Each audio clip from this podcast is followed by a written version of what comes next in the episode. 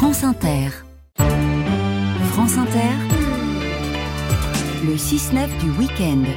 Dans les coulisses de la culture à présent, ce matin nous partons à Londres pour aller rencontrer l'un des plus grands producteurs de musique. Oui, en quelques années, le producteur et musicien James Ford est devenu l'une des figures incontournables de la musique pop.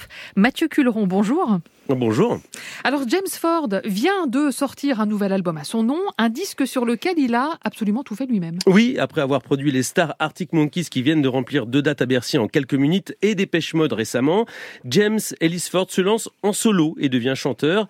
Et pour fêter l'événement, je vous propose d'aller chez lui tout simplement dans la banlieue de Londres, car c'est dans son home studio qu'il a fabriqué ses albums les plus connus. Petite visite du propriétaire Mhm. par James Ford lui-même au dernier étage Génial. de sa maison. J'ai une fenêtre avec une belle vue sur quelques arbres à l'extérieur. J'ai ma console principale avec une vieille table de mixage de studio. Et puis à gauche ici, il y a tout un rack de mes synthétiseurs préférés.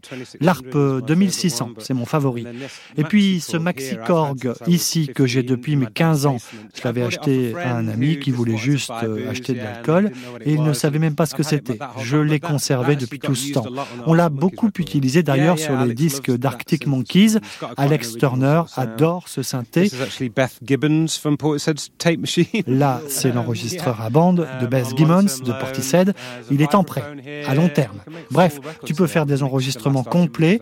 J'ai d'ailleurs mixé euh, tout le dernier album d'Arctic Monkeys ici et vraiment c'est très pratique. Le truc euh, un peu bizarre, c'est que c'est chez moi. Par exemple, je viens juste d'avoir les Pet Shop Boys et donc bon, ils sont dans ta cuisine ou dans ta salle de bain et tu passes ton temps à regarder si c'est propre. C'est une situation euh, un peu bizarre, mais les gens aiment ça. C'est un peu non professionnel, mais c'est plutôt discret et détendu et, et ça fonctionne.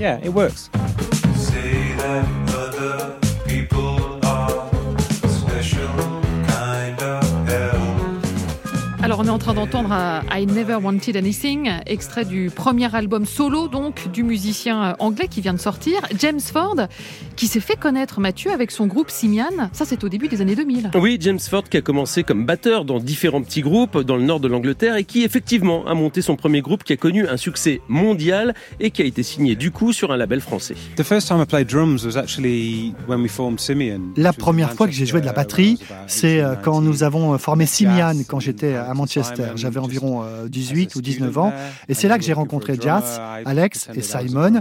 Ils étaient étudiants. Ils cherchaient quelqu'un pour euh, leur groupe. Je me suis fait passer pour un batteur. J'en avais fait un peu, mais bon, je n'étais pas très au point. On a fait un album dans notre sous-sol étudiant. Et puis on a signé sur un label français, Source. We Are Your Friends est devenu un hymne. Et j'ai toujours euh, eu une sorte de relation amour-haine avec ce titre. Et puis avec le recul, maintenant que je suis plus vieux, eh bien je l'adore. Je suis très reconnaissant que ce morceau est compté pour une grande part dans ma vie. C'est une drôle d'histoire. Mon premier concert en tant que batteur, c'était pour Eight White State à Manchester. Et c'est la première fois que je partais en tournée en Amérique. Ensuite, j'ai fini par jouer de la batterie sur pas mal de disques. J'ai fait toutes les batteries sur l'album des Klaxons et sur l'album des Last Shadow Puppets. Et je suis parti en tournée avec eux. Je me considère comme un producteur musicien.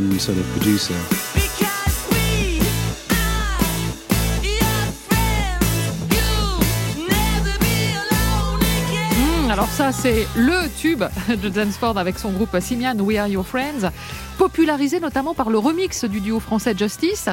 Depuis, le musicien est devenu l'un des producteurs les plus demandés en Angleterre, non? Oui, et entre ces sessions de studio pour des groupes stars, James Ford a donc voulu faire un disque à lui, personnel, dans l'esprit de ses héros, personnel aussi, Sid Barrett ou encore Robert Wyatt, en allant s'inspirer également des sonorités du Proche-Orient. Je ne savais même pas que j'allais faire un disque. C'était plus pour euh, explorer quelques idées par moi-même. Et tout a commencé à partir de petits bouts de morceaux et d'improvisation. J'avais une tonne de trucs sur mon ordinateur, comme des boucles ou des rythmes que j'allais envoyer à certaines de mes connaissances pour qu'elles chantent. J'ai commencé à écrire des mélodies et, et j'ai décidé, eh, pourquoi je ne chanterais pas? J'ai juste trouvé le courage de le faire et je l'ai fait. Je suis très intéressé par la musique arabe, tous les modes et les différentes tonalités et le genre de demi-ton, les, les différents accordages qui sont un peu similaire à la musique indienne. Ce sont des règles très différentes de la musique occidentale. Je trouve ça vraiment fascinant. Donc, je suppose que c'est dans ma tête, et c'était à peu près au moment où je commençais à faire ma propre musique pour cet album. Vous savez, ma femme est à moitié palestinienne, et donc mon petit garçon a un héritage palestinien, et j'ai toujours été très intéressé par cette partie du monde. La situation est totalement folle, et je ne vois pas de sortie à cette situation. J'ai rencontré des gens vraiment inspirants en Cisjordanie, des musiciens, des jeunes enfants qui essayaient juste de faire de la musique et de continuer leur vie dans des circonstances très, très difficiles.